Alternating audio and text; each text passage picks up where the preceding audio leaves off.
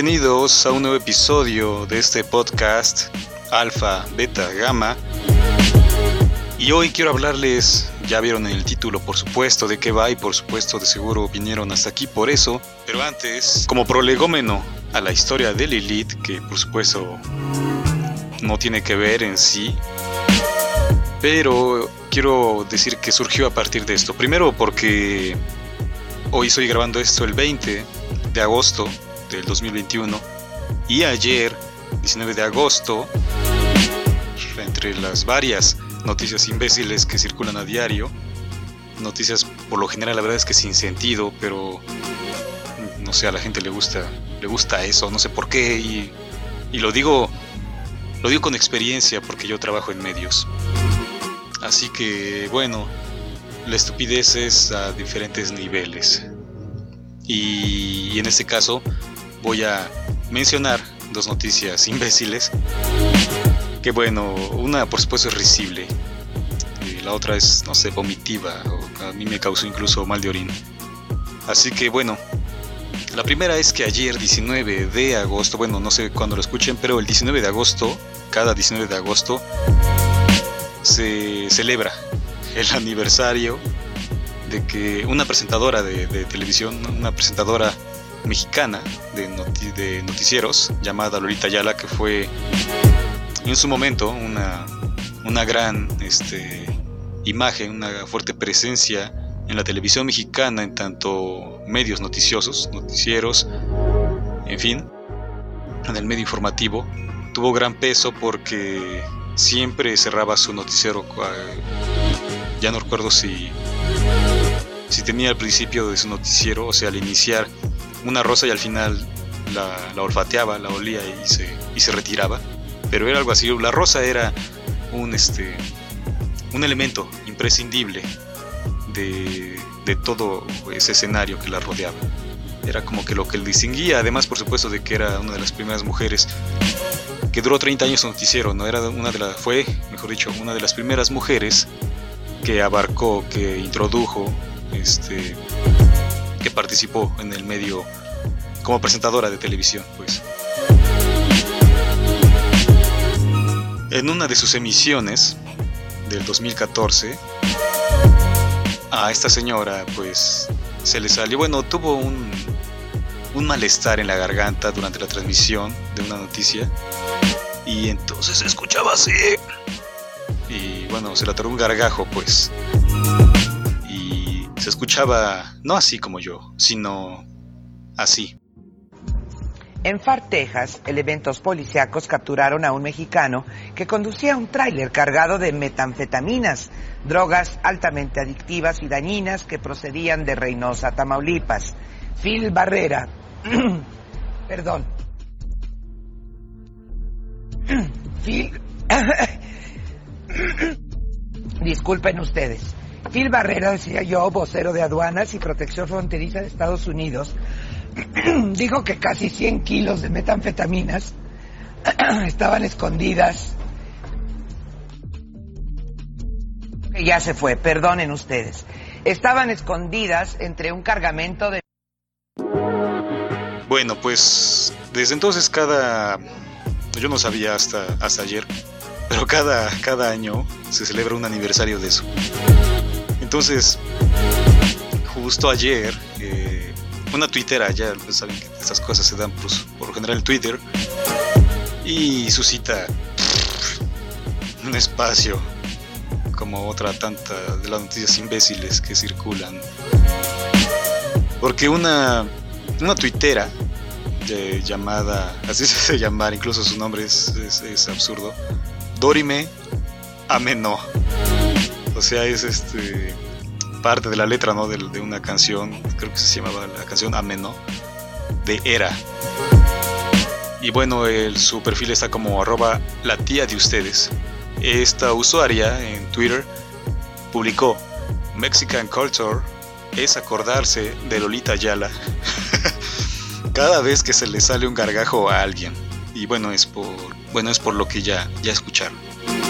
Entonces ayer eh, vi varias eh, réplicas de esto. Eh, no sé quién se da la tarea de esto, no sé quién tiene el tiempo, pero bueno, es, es divertido. que hicieron un recopilatorio de, varios gargajientos, de presentadores de noticias gargajientos que les pasó esto. En, en, memoria, no se ha muerto la señora, digo memoria por esto que le pasó. Así que esta señora, Lolita ya la vio, por supuesto, el, tweet de, de Ameno y lo retuiteó. Incluso lo pudo, este, bueno, lo comentó, lo retuiteó y puso, este, lo acompañó con este texto. No están solos y, solas, pues ya saben, con esta estupidez de de poner el arroba para para nombrar a los dos géneros. Que en verdad, bueno, ya saben, ¿para qué hablar de eso? El punto es que fue eso, fue una nota importantísima, la de ayer de Lolita Ayala y generó un montón de, memes, un montón de, de la misma noticia de, que retuiteó ella poniendo esto. Pero bueno, esa es una. Pero bueno, eso, eso la verdad es que me alegró. Son de las noticias imbéciles que, que alegran, al menos a mí que me alegran, que me da de qué reírme. Y la otra, bueno, entre muchas otras, por supuesto, hay un montón. Este, la verdad es que solo las noticias dan, dan cuenta de la imbecilidad humana. Por eso digo que son imbéciles todas, salvo excepciones. Pero en este caso no, así que bueno, la, la siguiente que quería comentar es una noticia de, de, una personalidad por ahí, un ente de los muchos que pululan eh, por las redes sociales. No voy a decir el nombre, la verdad, y solo, ya ni recuerdo, solo voy a traerlo a colación. Pues eh, ya saben cómo en este contexto ahora de no sé qué se trama a nivel global. Eh, disculpen, pero esta es mi opinión, también solo es mi opinión, por supuesto puedo estar equivocado. Quisiera, quisiera estarlo de veras. Eh, yo, según pienso desde mi perspectiva, que no soy equivocado, pero por supuesto lo puedo estar. Así que esa es una opinión, como opinión como la de todos, si es que no es informada, pues no vale de nada, ¿no? Así que solo quiero expresarlo. Bueno, para mí lo que se está cocinando en Afganistán, por supuesto, ya es una receta planeada, escrita y preparada antes, y ahora solo la están implementando para, para dar, para servirla, para servir ese platillo al mundo. Así que no sé de qué se trate. Pero como han visto, todo, todas las noticias desde que los talibanes comenzaron a avanzar a la capital, todos los medios están inundados de ello. Todo el mundo ahora es experto en, este fenómeno social de los talibanes. Y bueno, eh, no por eso, bueno, ¿para qué hablar de ello más? Si, si, pueden en verdad ir a noticias especializadas, revistas este, de sociología, en fin, que hablen de eso puntualmente, que sepan, porque yo la verdad no, no sé mucho, sé por supuesto, pero no, no, no me creo capaz de, emitir incluso siquiera una opinión sobre ello. Lo que sí pienso, lo que ya dije, que está tramando algo ahí, por eso es que hay tanto impacto, de menos no había tanto eh, como en Siria, no, no hay tanto atención mediática, en fin, algo se prepara ahí. Así que bueno, en ese contexto, como todo el mundo sabe, todo el mundo habla de los talibanes y por supuesto enfocado en la mujer, ¿eh? enfocado en la mujer porque hoy pues ya la mujer es intocable, ¿no? Este, pues una, una señora, no recuerdo de qué, decía, bueno, pues, creo que es actriz, no sé, la verdad es que no, ni me acuerdo su nombre, pero era algo, o una simple de estas este, entes que les llaman influencers en las redes sociales. Bueno, una mujer. Esta mujer se tomó una foto y la tituló o la acompañó con este texto. En apoyo, palabras más, palabras menos, pero es el sentido. En apoyo a las mujeres de Afganistán. Y solo mostró su bello rostro rodeado con una tela. Y ya, eso fue todo. Y por supuesto, saben que las redes sociales no perdonan, así que pues ya se imaginan todo lo que le llovió. Que en verdad es un acto inútil, eh, solo es un acto de egocentrismo, de egoísmo, de... de aprovechar lo que sea, ¿no? Cualquier espacio, cualquier medio, cualquier noticia, cualquier dolor. Pero como sea, eso supone la tragedia, sea lo que sea, supone una tragedia. Entonces aprovecharse de eso solo para mostrarse, ¿no? Véanme. Sí, sí, están sufriendo ya, pero véanme. Por supuesto llena de filtros, sin imperfecciones, en fin. Un puto fantasma era esa mujer. En fin, bueno, esto eh, me trajo a colación algo, porque dije, en verdad, sí, ¿a qué, ¿a qué, ayuda? No ayuda en nada, ¿no? Tampoco la difusión de las noticias. No ayuda en nada porque la verdad es que las masas no pueden hacer mucho. Todos los que opinan ahí, pues, en verdad tampoco hacen algo.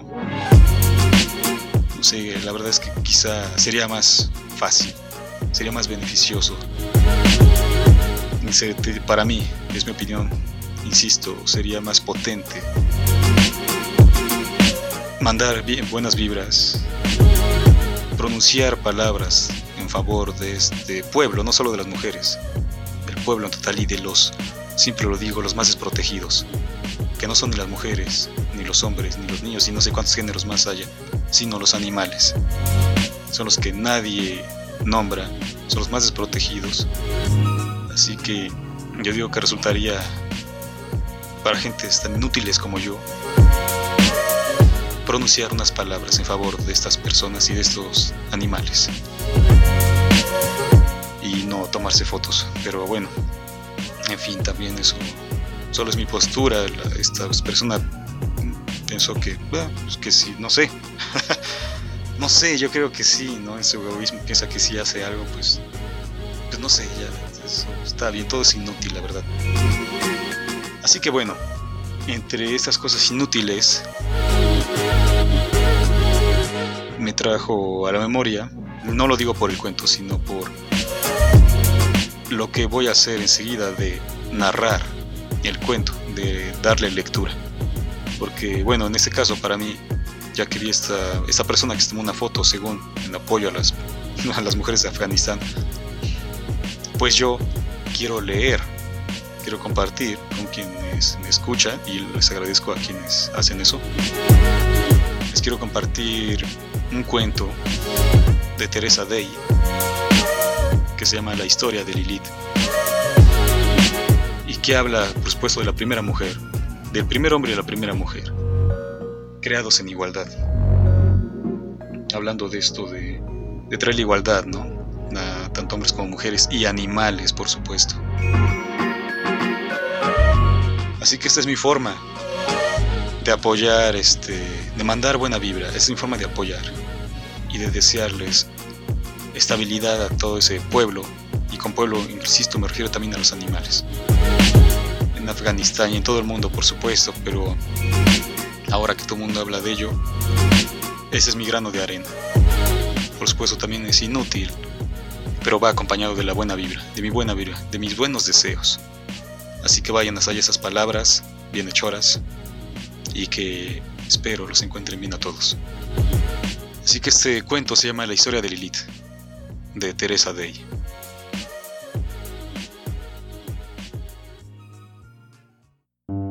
Y creó Dios al hombre a su imagen.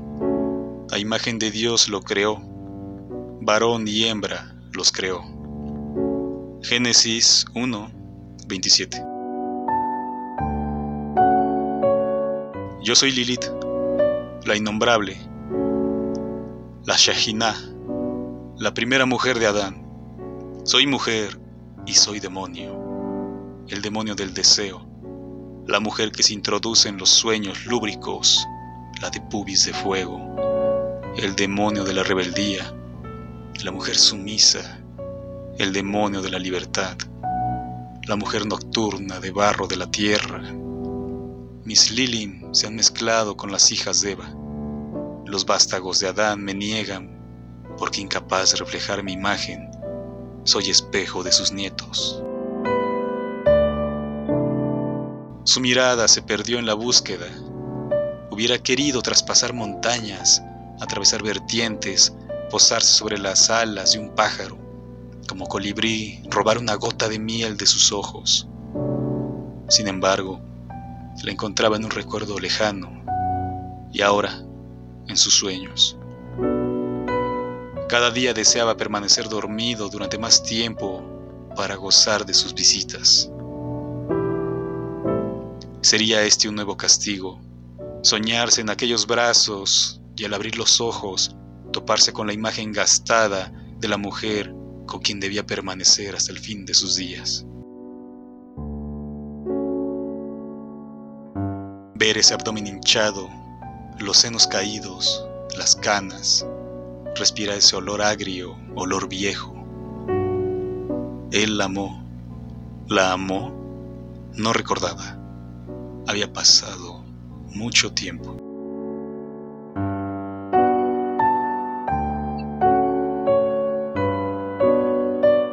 En el principio creó Dios los cielos y la tierra. Dijo, sea la luz, y la luz fue.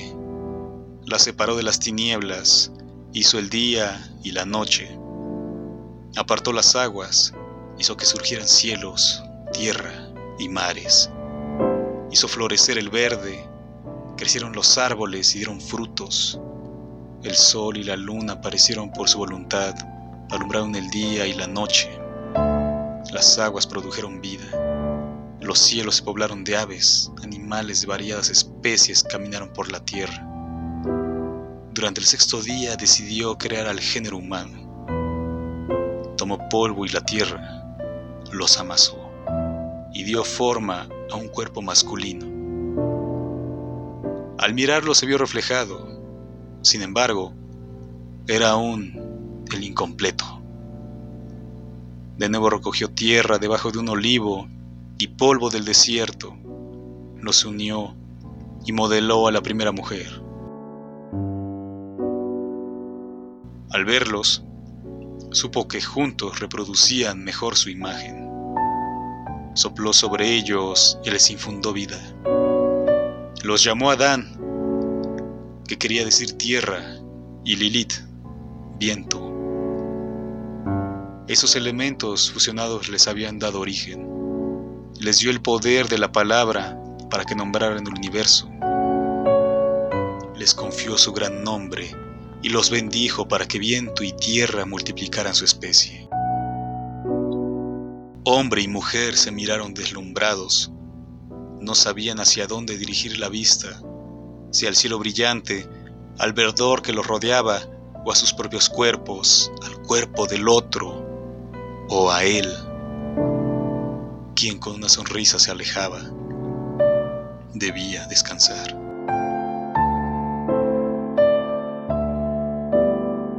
Un mario intenso de colores, olores y sonidos contrastaba con leve brisa que acariciándolos le revolvía los cabellos.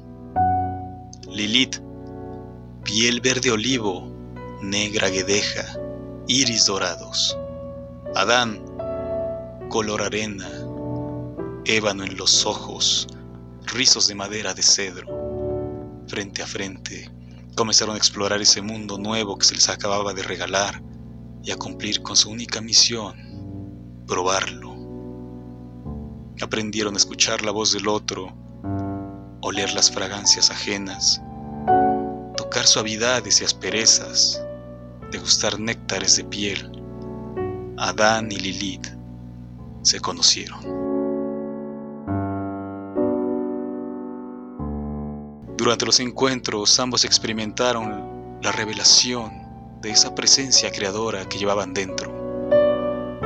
Juntos rodaron por los pastos del paraíso. Adán siempre quedaba sobre ella, aplastándola. Lilith intentaba invertir la posición, pero él la inmovilizaba. Se le fue agotando el asombro. El peso del hombre era asfixiante. Levantó la vista, encontró una faz sonriente y satisfecha. Sin embargo, ella se sentía atrapada en una rendija del Edén. Deseó tener alas, correr como antílope, rasgar cual pantera. Miró de nuevo hacia Adán y suspiró intuyó que debía haber otras maneras de unir esos maravillosos cuerpos nuevos. Le propuso al hombre un cambio. Él se negó. Tú debes ir debajo, le dijo. Mira a tu Señor hacia lo alto a tu Señor hacia lo alto con respeto. Mi Señor es Elohim, no tú, respondió Lilith. Nosotros fuimos hechos del mismo material. Bien podría yo estar sobre ti. ¿No ves acaso la diferencia? dijo Adán. Somos distintos. Somos distintos, pero iguales. Yahvé nos dio vida juntos, dijo Lilith con mirada de águila. Mírame, dijo él. Soy como la luz del mediodía, tú como la sombra de la tarde. Fuiste creada después de mí, tu color lo dice. Todos los colores de la creación se concentran en Adonai. Él nos ama por igual a ambos, lo retó. El hombre enronqueció, era más alto, más musculoso, podría someterla. Me debes obediencia, mujer, le dijo, tomándola de la muñeca con una mano de tronco. Mientes, Adonai, Elohim, Yahvé, ¿dónde estás? Quiero saber si este hombre habla con verdad, suplicó. ¿Quién eres tú para interrogar al Creador? Si él así lo hubiera querido, te habría hecho más grande que yo. Pero mira, con una sola mano puedo hacer que te postres ante mí. La increpó el hombre mientras tiraba de su brazo. Solamente me posaré ante Yahvé, respondió Lilith. Las piernas le temblaban por el esfuerzo, debía permanecer erguida.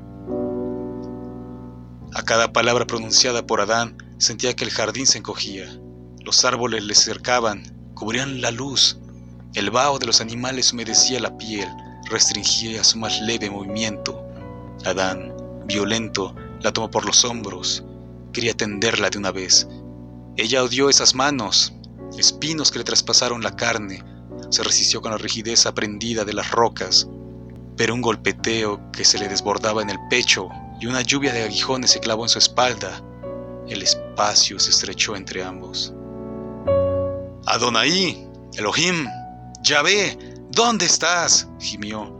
Sintió un tirón de cabellos, la proximidad de esa cara sudorosa, de ese aliento que se mezclaba con el de ella. Quiso girarse para evadirlo, pero él era más fuerte. Miró llena de rabia a los del hombre. Respiró hondo y pronunció el nombre secreto de Adonai con sus doce, treinta y dos y setenta y dos letras a la vez. Adán retrocedió asustado. Ella había hecho uso del poder del nombre secreto.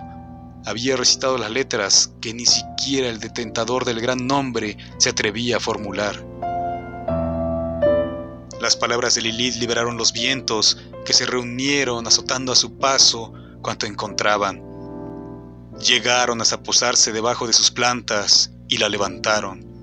La negra cabellera de la mujer se agitaba en cien brazos, sus ojos dorados centellaban sonrientes ante la mirada pueril del hombre. Por fin podía respirar a sus anchas. El paraíso había resultado un sitio demasiado angosto para dos iguales. Se podía quedar Adán con sus animales y sus árboles. La creación era vasta. Ya encontraría ella dónde vivir. Remontó sobre las praderas, se despidió de los cuatro vertientes del río que fluía a través del Edén.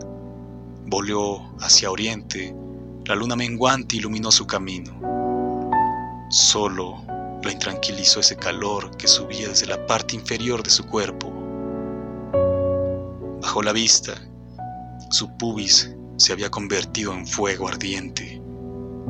Así, viento en brazos de los cientos, abandonó el paraíso. Ella flotaba sobre las corrientes aéreas con el halcón. Recibía las caricias heladas de los bóreas y alcanzaba con una mirada los rincones de tierra y mar al alejarse de aquella planicie llamada Edén.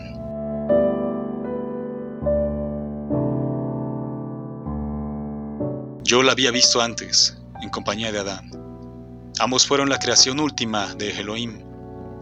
Sin embargo, el barro tiene imperfecciones propias y Yahvé quiso obligar a los espíritus puros a rendirle homenaje al hombre recién moldeado.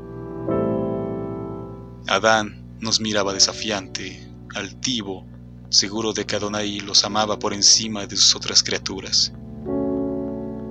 Muchos accedieron obedientes, yo me negué. ¿Por qué habría de arrodillarme Samael ante este ser de barro y aire? Ella era, y no, la que había visto en el Edén, coronada por los céfiros que revolvían sus cabellos nocturnos, cintura, pubis y piernas de fuego incandescente. Volaba hacia el mar rojo. Su parecido al Señor me inspiró temor. Sentí que esta otra mitad de la criatura sí merecía mi homenaje. Me miró lenta, trató de recordar mi nombre en vano. Yo era un ángel caído. Suspiré a su oído la pregunta. Sus ojos amarillos respondieron.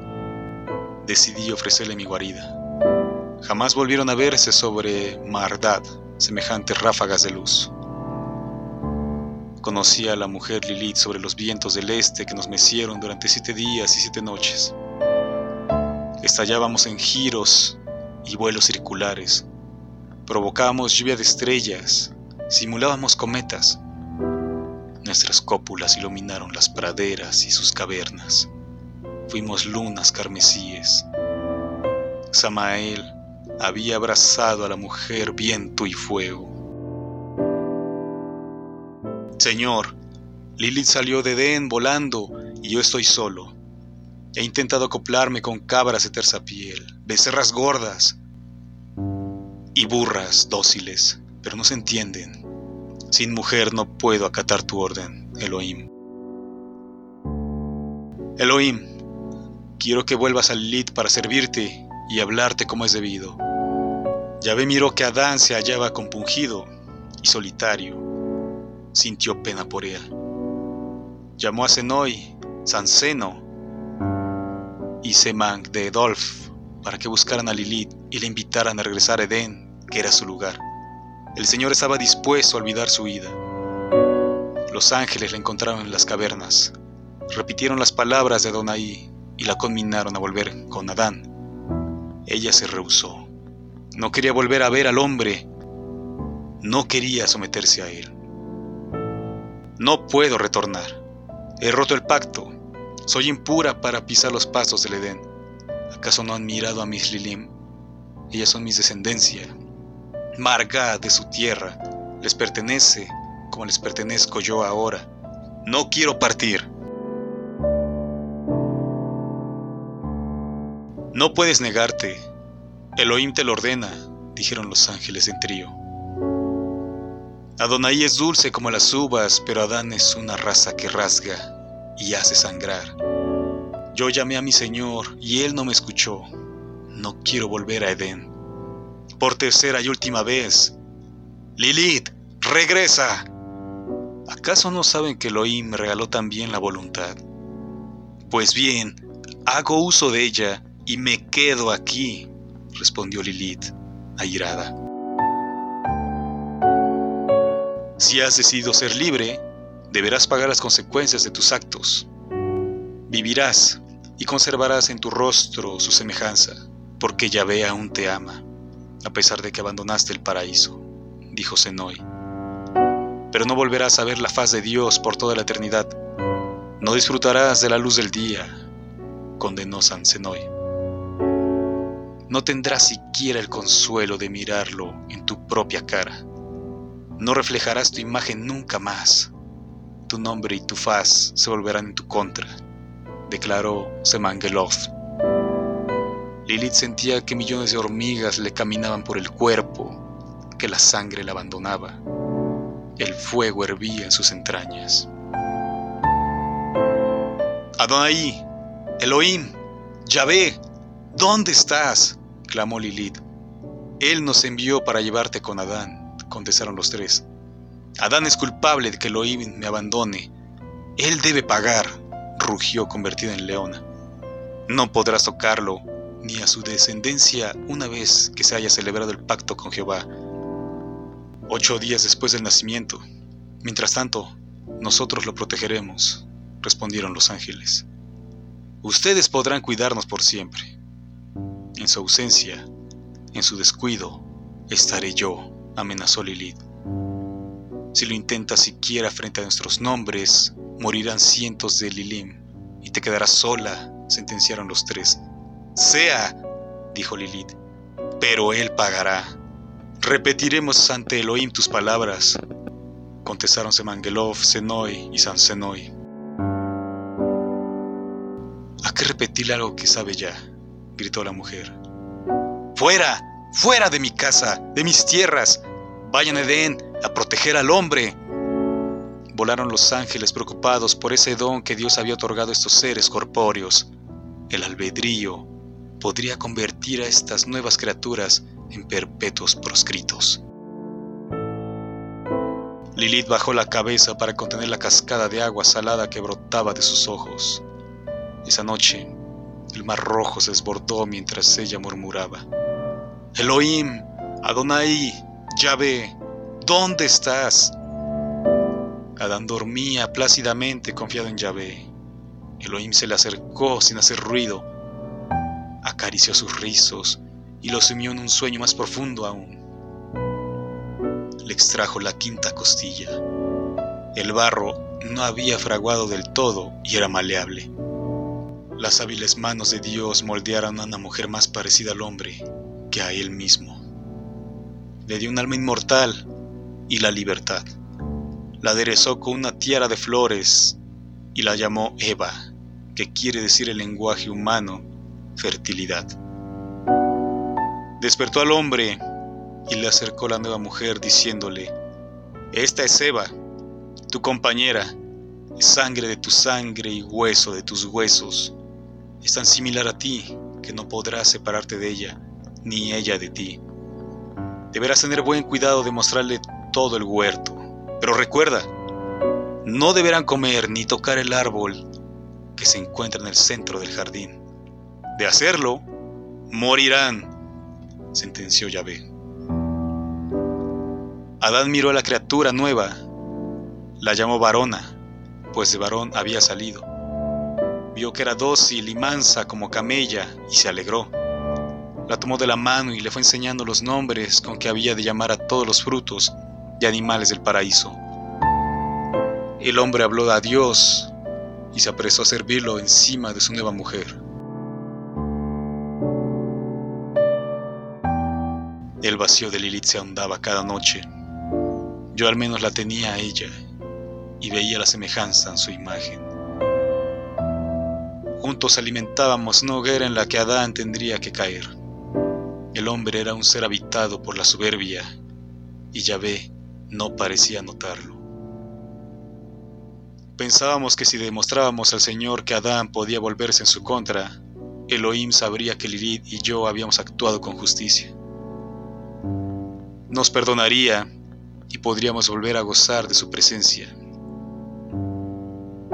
Lilith insistía en la sabiduría absoluta del Creador. De día que con solo una mirada, Adonai comprendería que había sido Adán quien se había interpuesto. Pero ella no podía acercarse al paraíso ya que cada una de las puertas estaba custodiada por los ángeles enviados. No obstante, yo sí lograría introducirme en Edén. Después de todo, Senoi, San Senoi y Semangelov eran viejos conocidos. Yo sabría burlarlos. La soberbia de Adán quedaría al descubierto.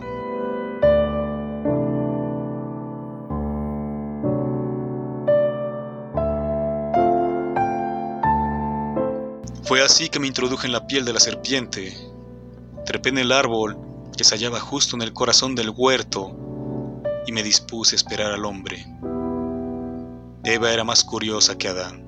Sus ojos, más nuevos que los de él, se maravillaban tan a menudo de la grandeza de la creación que se negaba a cerrarlos aún por las noches. Abstraída en las formas estelares, en el caminar de los animales nocturnos, en el rocío del amanecer sobre los pétalos de las flores. Ella se acercaba más al árbol. Lo rondaba extasiada. No fue difícil convencerla de que se aproximara más. Al verme, preguntó, ¿Quién eres tú que vives entre las ramas del árbol prohibido? Me llaman veneno de Dios, contesté. ¿Eres tal vez el guardián del árbol? No lo soy, respondí. Entonces, ¿por qué no mueres si el Creador nos ha dicho que con solo tocar las hojas del árbol caeríamos fulminados por su rayo?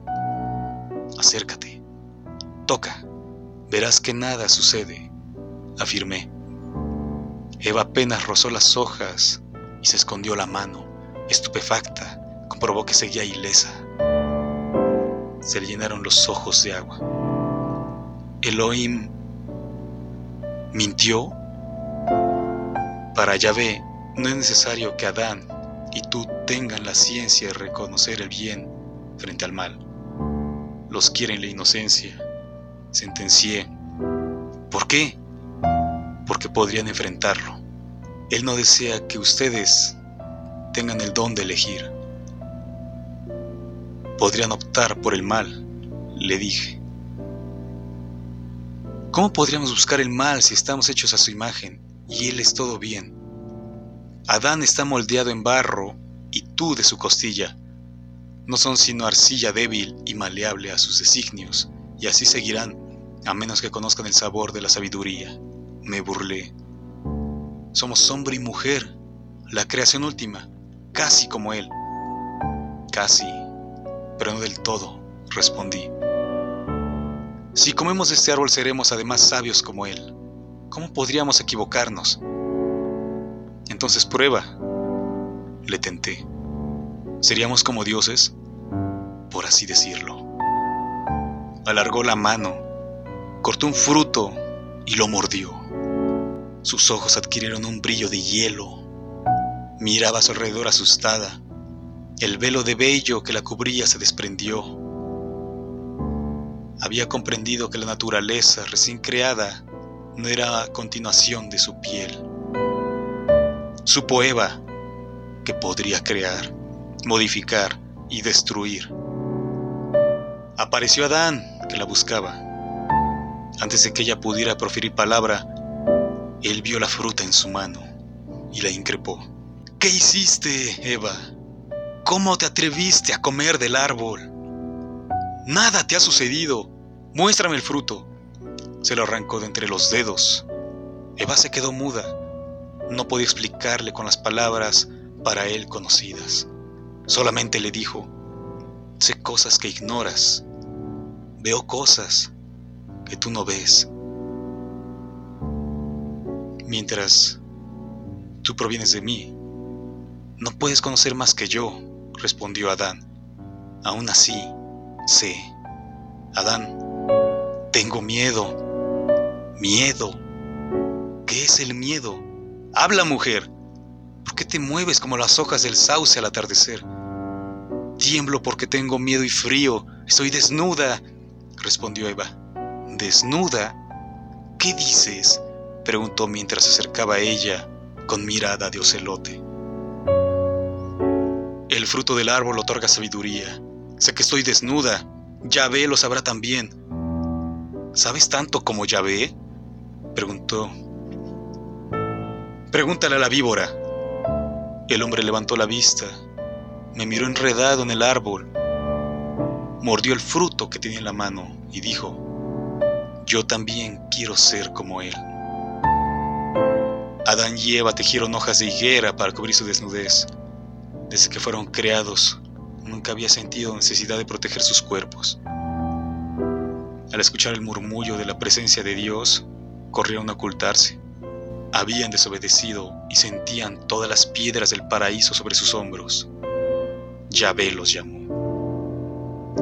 Estamos desnudos, contestaron. Han comido del árbol prohibido. Adán, ¿Por qué desobedecieron? dijo Elohim con voz de relámpago. Señor, la mujer que me diste por compañera me dio del árbol, y yo comí, respondió Adán de inmediato. Elohim se dirigió entonces a Eva. ¿Qué has hecho? La serpiente me engañó, contestó asustada. Entonces Yahvé miró a Samael y lo maldijo. Por cuanto esto hiciste, maldito serás entre todas las bestias y entre todos los animales del campo sobre tu pecho andarás y polvo comerás todos los días de tu vida, Samael. Nadie puede mostrarme el camino a seguir. Yo soy tu Señor. Y volviéndose el hombre y la mujer, dijo, Deberán salir de Edén. No quiero que prueben el árbol de la vida. Eva, tú sentirás que se te abre el cuerpo al parir a tus hijos. Obedecerás a tu hombre. Adán, habrás de labrar la tierra, arrancarás espinas y abrojos, y volverán al polvo del que han sido formados. Musitó con tristeza mientras alejaba. Desde hoy tendrán conciencia de su finitud, conocerán la muerte, pretenderán evitarla en vano, enterrarán a sus muertos, inventarán rituales. De poco les servirá el conocimiento, mientras más sabios, más sufrirán por sus pérdidas. No podrán curar el dolor porque excederá sus cuerpos. No encontrarán el sitio que punza. Ese será su castigo. Mandó que se les entregaran unas pieles de animales para que se cubrieran y ordenó al ángel de la llamada de las espadas remolineantes que guardara la gran entrada del Edén. Más allá de las tierras colindantes con el paraíso se escuchó una risa como alud de piedras. Era Lilith. Al escucharla, Adán pensó, Lilith nunca hubiera comido del fruto. Y siguió caminando mientras Eva iba tras él. El cielo se tornó gris. Una tormenta centellante los cubrió. Yahvé estaba triste. La pareja caminó durante tres días y sus noches. Al amanecer del cuarto día, escampó. Supieron que allí debían parar. Esas eran sus tierras. Cuando Samael regresó a Mardad, se arrastraba cansado y polvoriento. Lilith lo recibió distante. ¿Por qué no me creíste cuando te dije que Adonai lo sabría todo? No pude evitar los aleteos de los colibríes en mi garganta al observar la forma en que hiciste caer a la pareja de Edén. Sin embargo, también escuché al terrible. Solamente él y yo conocíamos esa mitad oscura. Siento su dolor como aguijones de abejas ciegas que quisieran salir de mi cuerpo. Su decepción no me alegra. Mira la lluvia. No nos perdonó.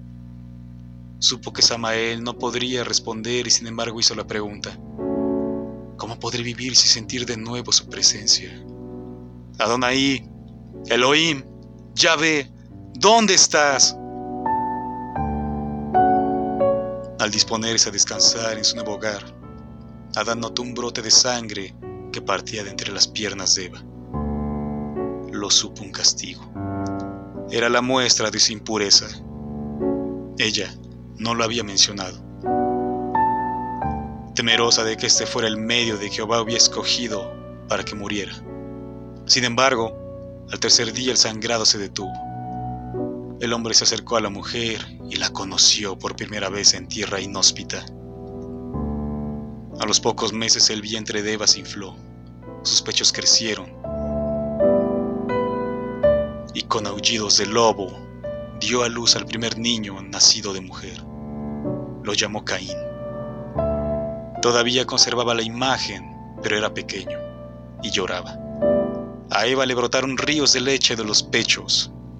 El niño bebió, dejó de llorar y se quedó dormido.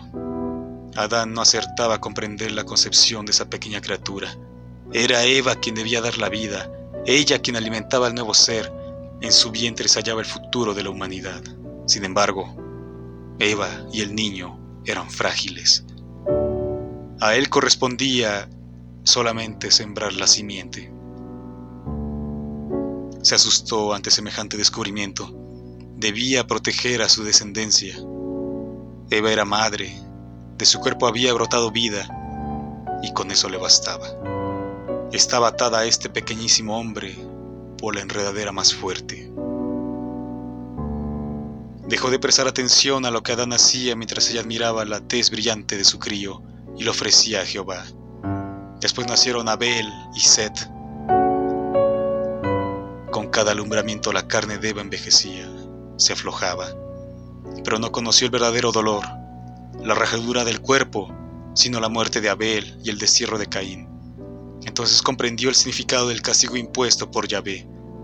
Eva lloró tanto que se hizo más pequeña casi como una nuez, encorvada y reseca como tierra árida. A cada desgracia escuchaba la lamentación de Adán. Si tú no hubieras comido del árbol, ella bajaba la cabeza y callaba, no tenía nada que decir, nada repararía la pérdida. Por esos tiempos, Lilith, dolorosamente bella y eterna, comenzó a rondar los sueños del hombre. Quería mirar de nuevo la semejanza, quiso traerlo a su universo onírico para poder asomarse por los ojos de Adán y ver al menos la sombra de Adonai. Pero encontró tan solo a un anciano de 700 años, medio calvo y estriado, de enorme nariz y grandes orejas pobladas de pelos blancuzcos que se gozaba en sus sueños y sonreía desdentado, pero que no podía darle nada a cambio, ni la más leve imagen. El tiempo se la había robado. Lilith comprendió que había perdido la oportunidad de ver la faz de Dios, que estaba condenada a buscarla por toda la eternidad hasta que Elohim se dignara a volver a mirarla. Por medio de sus sueños guió al hombre hasta su estanque, a las orillas de Marhat. Adán, que había caminado un largo trecho, tuvo sed. Al inclinarse a beber, creyó que lo que el espejo de agua reflejaba era un animal que él había olvidado nombrar. Pero al reconocer los movimientos paralelos, gritó. Se observaba aterrado. Se tentaba la cara y los brazos sin poder creer lo que veía. Huyó del lugar despavorido. Esa no podía ser su imagen. Entonces no solo Eva, sino también él había cambiado.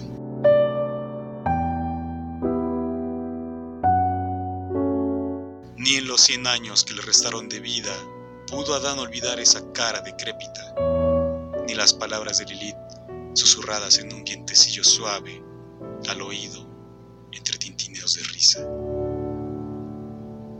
Mi imagen no refleja por no verlo a él en mí, pero tú lo has perdido también.